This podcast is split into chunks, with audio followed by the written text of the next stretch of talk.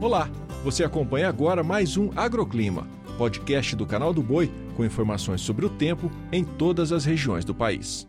Olá para você que acompanha o podcast do Agroclima. Eu sou a Débora Oliveira e trago a previsão desta quinta-feira. A chuva é o grande destaque na região sudeste. Por lá chove à tarde em todas as áreas, mas no Espírito Santo a precipitação é mais isolada. Em São Paulo, Rio de Janeiro e Minas Gerais, as pancadas já são mais persistentes, podendo vir com moderada a forte intensidade. No sul, uma mudança na circulação dos ventos provoca chuva tarde no estado do Paraná e interior de Santa Catarina, mas sem grandes alertas. Nas demais localidades, sol e tempo firme. E olha só, a partir de sexta, as chuvas avançam por quase toda a região sulista, deixando de fora apenas o centro-sul e litoral do Rio Grande do Sul, com temporais previstos para o domingo.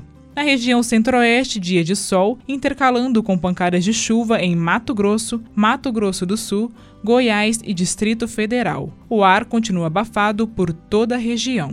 No Nordeste, a chuva perde intensidade e as pancadas são mais isoladas no Piauí, Ceará, faixa leste da região e no litoral leste da Bahia. Sem chuva no sul do Ceará, interior do Rio Grande do Norte, Paraíba e Pernambuco.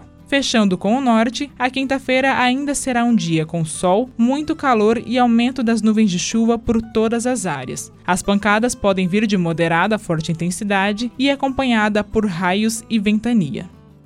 O agroclima pode ser acompanhado também na programação do Canal do Boi e em nosso portal, o sba1.com.